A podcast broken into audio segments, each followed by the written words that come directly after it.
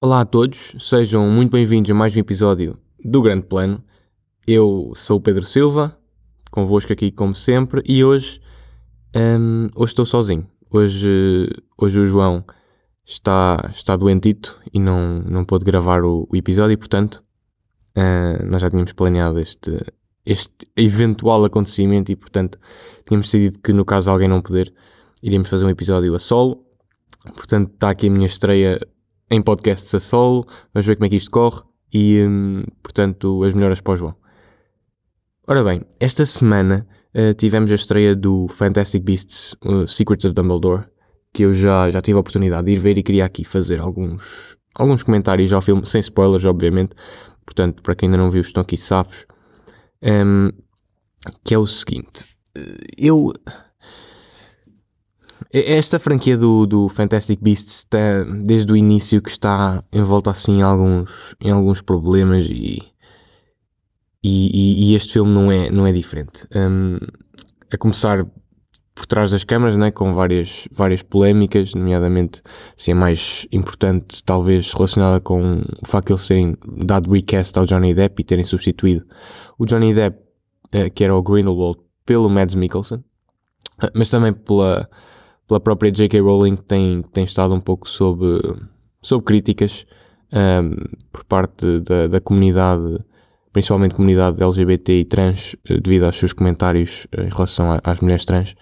Um, e portanto, tudo isso, todo esse clima acaba por uh, ofuscar um pouco aquilo que o filme seria num, num vácuo sem, sem este contexto. No entanto, um, eu, apesar disso tudo, acho que o filme é bastante sólido. Sei que uma impressão positiva do filme. Um, acho que é uma, uma melhoria em relação ao segundo ou último filme. Eh, que foi extremamente convoluta, era uma história que não fazia grande sentido e tinha twists atrás de twists e depois aquilo às páginas tantas não se percebia nada do que é que estava a acontecer. Este filme um, é um pouco o, o extremo oposto, no, mais ou menos, é o extremo oposto no sentido de, de plot, não é um filme tão, com tanto plot quanto, quanto o segundo. A história é até bastante simples e só acontece uma coisa no filme inteiro. Um, no entanto, continuam a ver-se lá, continua-se a ver a, a pegada da J.K. Rowling neste, neste tipo de história meia. Em que há assim, uns twists manhosos e não se percebe muito bem o que é que está a acontecer. No final resolve-se tudo. Um, mas, mas o filme é, continua a ser um pouco confuso, na minha opinião. Uh, não ajuda também o facto de lá está o recast do, do Mads Mikkelsen, do Johnny Depp pelo Mads Mikkelsen, um, apesar de eu gostar muito do Mads Mikkelsen e de achar que ele está muito bem no papel, sendo que a primeira cena envolve logo o Grindelwald, uh, foi um bocado, um pouco jarring estar a ver, um, assim, sem contexto nenhum, de repente ser o, o, o Mads Mikkelsen. Demorou algum tempo até, até se adaptar, até porque é uma performance completamente diferente, muito mais uh, subtil, não é tão over the top como, como o Johnny Depp, não, não há aquele sotaque meio estranho, não há aquelas lentes de contacto ridículas de um olho completamente diferente do outro. Portanto, é toda uma personagem, é, parece uma personagem diferente, lá está. Apesar de ser um. Muitas vezes o que acontece é uh, faz-se recast, é, mas pronto, percebe-se que é mais ou menos a mesma personagem. Aqui penso que foi um pouco diferente porque um, foi, foram personagens parecem duas personagens diferentes, eh, este, este Grindelwald deste filme e o Grindelwald do, do filme anterior.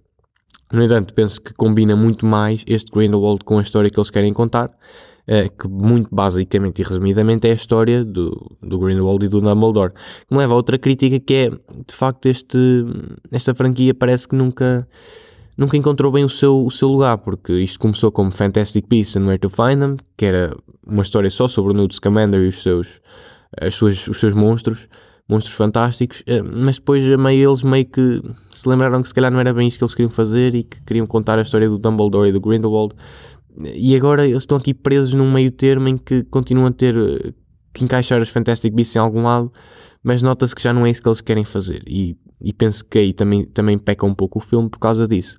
Principalmente porque há personagens que estão neste terceiro filme que, hum, agora em retrospectiva, depois de ter visto, se, uh, as, se, se, essas personagens forem retiradas do filme, um, o desfecho é exatamente o mesmo, o impacto delas é, é, zero.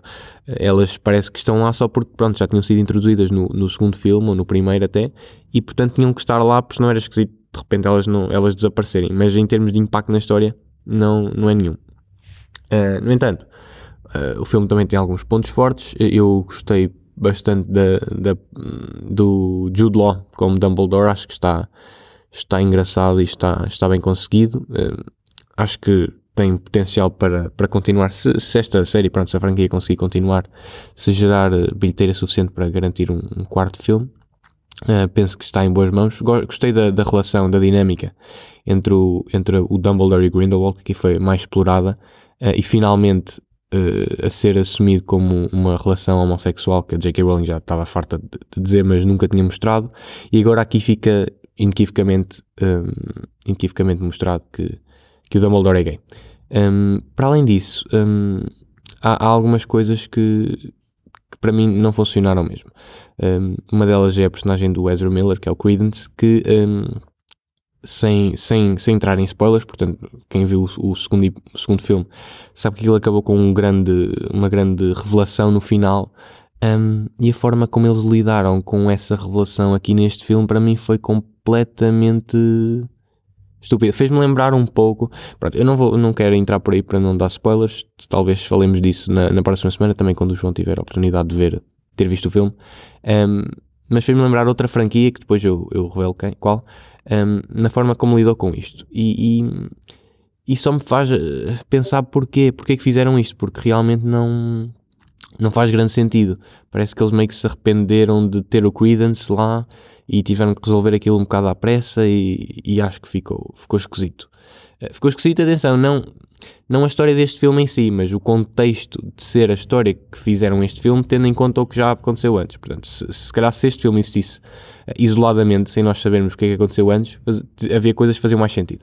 Uh, mas como nós conhecemos os filmes anteriores, há aqui algumas coisas que para mim são hum, contradições e que, que não fazem não faz sentido nenhum um, terem acontecido, mas aconteceram.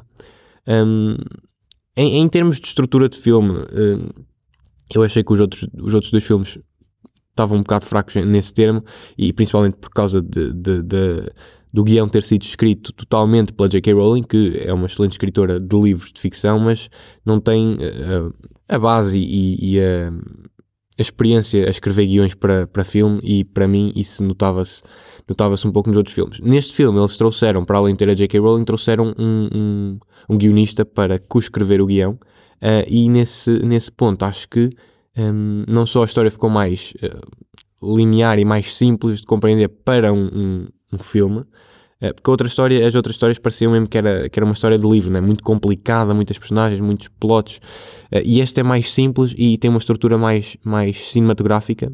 Um, para mim é, é também um ponto positivo e é o que torna este filme para mim mais agradável do que, do que o segundo. Um, este, este filme acaba por ser uma, um ponto de transição, eu chamaria, chamar-lhe um ponto de transição entre um, o que eles fizeram antes do Fantasy Beasts e agora mesmo o que eles querem fazer, que é a história de Dumbledore. Uh, os planos iniciais eram para ter cinco filmes desta, desta saga, portanto faltariam dois, não sei se vão, se vão conseguir fazer, até porque eu acho que este filme vai, não tem um grande fator de, de rewatchability, ou seja, das pessoas irem ver múltiplas vezes ao cinema, coisa que eu penso que terá acontecido com, com o último filme, até por causa de, das reveals que tinha o próprio filme. Este filme, sendo mais simples, não há assim grandes reveals que, que justifiquem ir ver o filme mais do que uma vez. E depois, para além disso, é, paradoxalmente até um pouco, é o filme que tem menos história, mas é o filme que que é mais longo dos três até agora. Portanto, os outros filmes tinham cerca de duas horas, este tem duas horas e meia. E, e é o filme que parece que acontece menos coisas. Uh, uma, uma, uma, coisa final que eu também queria referir é, é, o. Em termos do realizador, que eu acho que fez um bom trabalho, é o David Yates, que já é. Uh, já tem muita experiência a fazer filmes de Harry Potter. Ele começou com a Ordem da Fênix, entretanto fez os, esses quatro filmes do Harry Potter e agora já fez mais três do Fantastic Beasts. E, e eu acho que sinceramente deveriam, deveriam trocar de realizador porque uh, sinto que o David Yates já tem uh, já está demasiado familiarizado com, com a coisa e, e acaba por uh, em certos momentos penso que já tem alguns vícios de, de, como fazer um filme de Harry Potter e portanto penso que faria faria hum, falta sangue novo na, na, franquia para. Porque os filmes parecem todos o mesmo. É, é, é, é algo que, pronto, não, a culpa não é bem dele, é só porque, como ele faz isto desde 2006, uh, acaba por, uh, por se ter habituado à, à coisa e ao estilo, e, e, agora parece tudo um bocado one note para mim.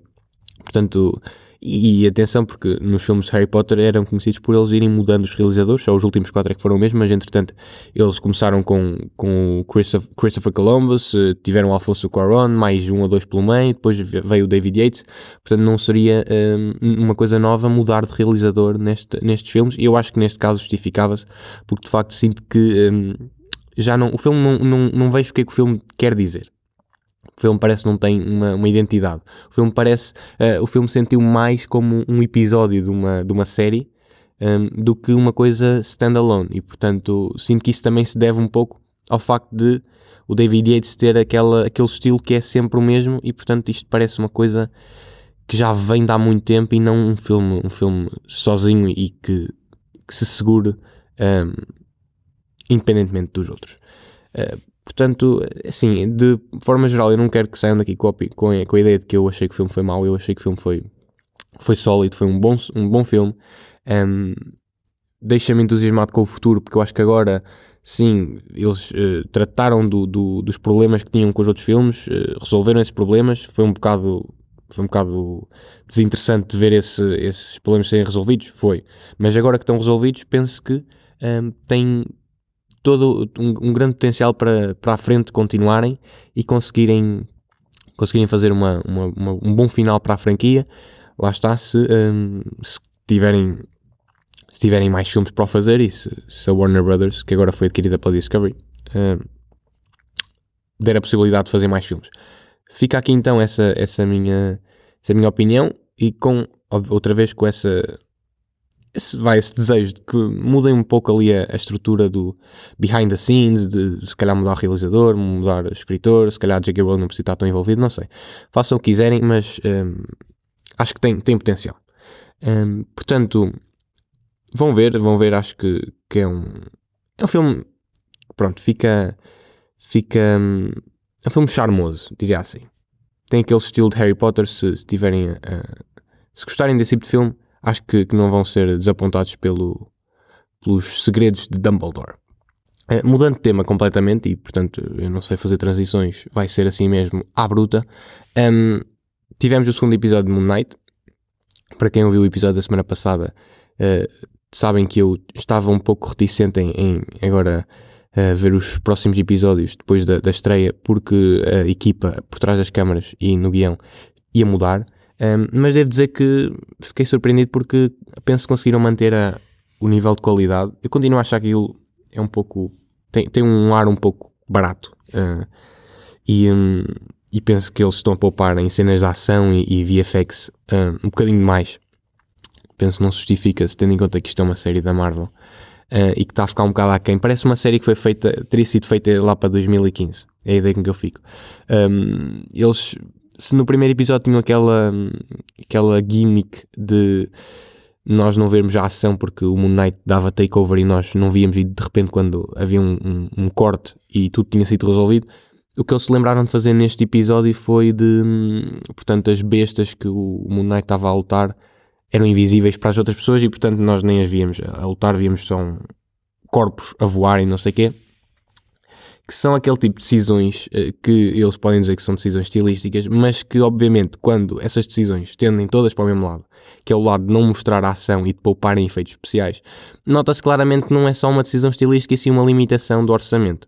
Um, e, portanto, acho que há uma diferença entre haver uma, uma decisão que é estilística e criativa, que, que vai em, ao encontro daquilo que é a história e uma decisão que é feita só para poupar dinheiro. E aqui not, penso que se nota um pouco que é isso que eles estão a fazer, e, e é nesse sentido que eu digo que a série parece um bocado barata. Uh, mas pronto, o Oscar Isaac continua a ser, a ser um excelente Moon Knight. Uh, o Steven with a V é uma personagem bastante cómica e hilariante, no bom sentido. Um, e depois temos o Mark, que é pessoa séria que penso que ainda tem que desenvolver um bocadinho mais a personalidade dele. Até agora parece só um, uma personagem daquelas brooding, dark, não sei o quê. Um, penso que pode ser um bocadinho mais desenvolvida. Tivemos uh, uma mudança em relação aos cómics, que tem a ver com o facto de, do Mr. Knight, né, que aparece não ser uma personalidade diferente, mas sim só a encarnação, vá, ou a representação do fato do Moon Knight quando o Steven o está a usar. Um, não sei. O Moon Knight penso não terá assim tantos fãs dos cómics para se revoltarem contra esta mudança. E portanto também sei que, que a Marvel quando faz estas mudanças sabe muito bem o público que tem.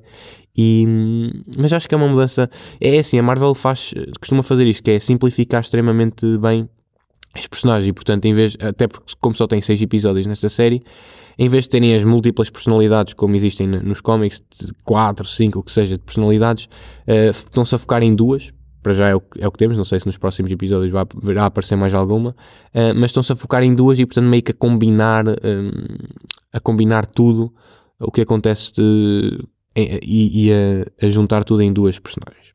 Um, acho que é uma escolha interessante. Agora o episódio acaba, acaba um, no Egito, portanto, os próximos episódios, pelo menos o próximo, será, terá alguma parte no Egito. Que penso que eles não filmaram no Egito, portanto, aquilo será tudo green screen. Não sei, vamos ver como é que vai correr. Um, mas sim, estou entusiasmado. Agora sim, posso dizer que, tendo visto os dois primeiros episódios, acho que está, tem bastante potencial e estou entusiasmado para os próximos episódios. Uh, queria só aqui acabar, aproveitar que o João não está cá e me vai deixar falar sobre isto. Um, estreou agora esta semana a, a, nova temporada de Elite, temporada 5. Um, é uma série que, pronto, dá para ver assim para, para descomprimir um bocadinho. Um, e devo dizer que eu vi só ainda o primeiro episódio. Está uh, cada vez mais uma telenovela mexicana. Aquilo. Uh, se calhar também ajudou a, a, a eu sentir esse, esse, essa coisa, o facto de agora termos uma personagem uh, brasileira e portanto o facto de eles estarem a falar alguma, algumas partes em português do Brasil um, trouxe aquele, aquela, aquela característica de novela que, que, que, realmente nós às vezes não só percebemos o quão um pouco cringe aquelas falas parecem quando são ditas na nossa, na nossa língua. Um, mas sim, é uma série que pronto, dá para ver hum, sim um pouco como quem não quer a coisa, não é? E, e eu costumo ver até quando, ou quando almoço ou quando janto, e pronto, habituei mais personagens e agora sinto que também, já que vi até agora, vejo mais uma temporada e vamos ver no que é que vai dar. Pronto, e penso que por esta semana uh, é tudo, acho que não me está a escapar nada. Também se tiver, olhem, fica para a próxima semana quando o João, espero eu, já tiver melhorzito e, e possa voltar. Não sei como é que me saí, depois vocês me dirão, um, mas pronto, fica, fica este episódio feito, fica a minha estreia em podcasts individualmente feita, portanto o custo é a primeira, agora a partir de agora é sempre a subir. E, e pronto, eh, para a próxima semana voltamos a encontrar aqui, espero já com o João, eh, porque, porque terem, estar em conversa é mais, é, mais, é mais engraçado. Das melhoras para o João, podem lhe dar as melhoras no Twitter, no Instagram, onde quiserem. E tchauzinho, até à próxima.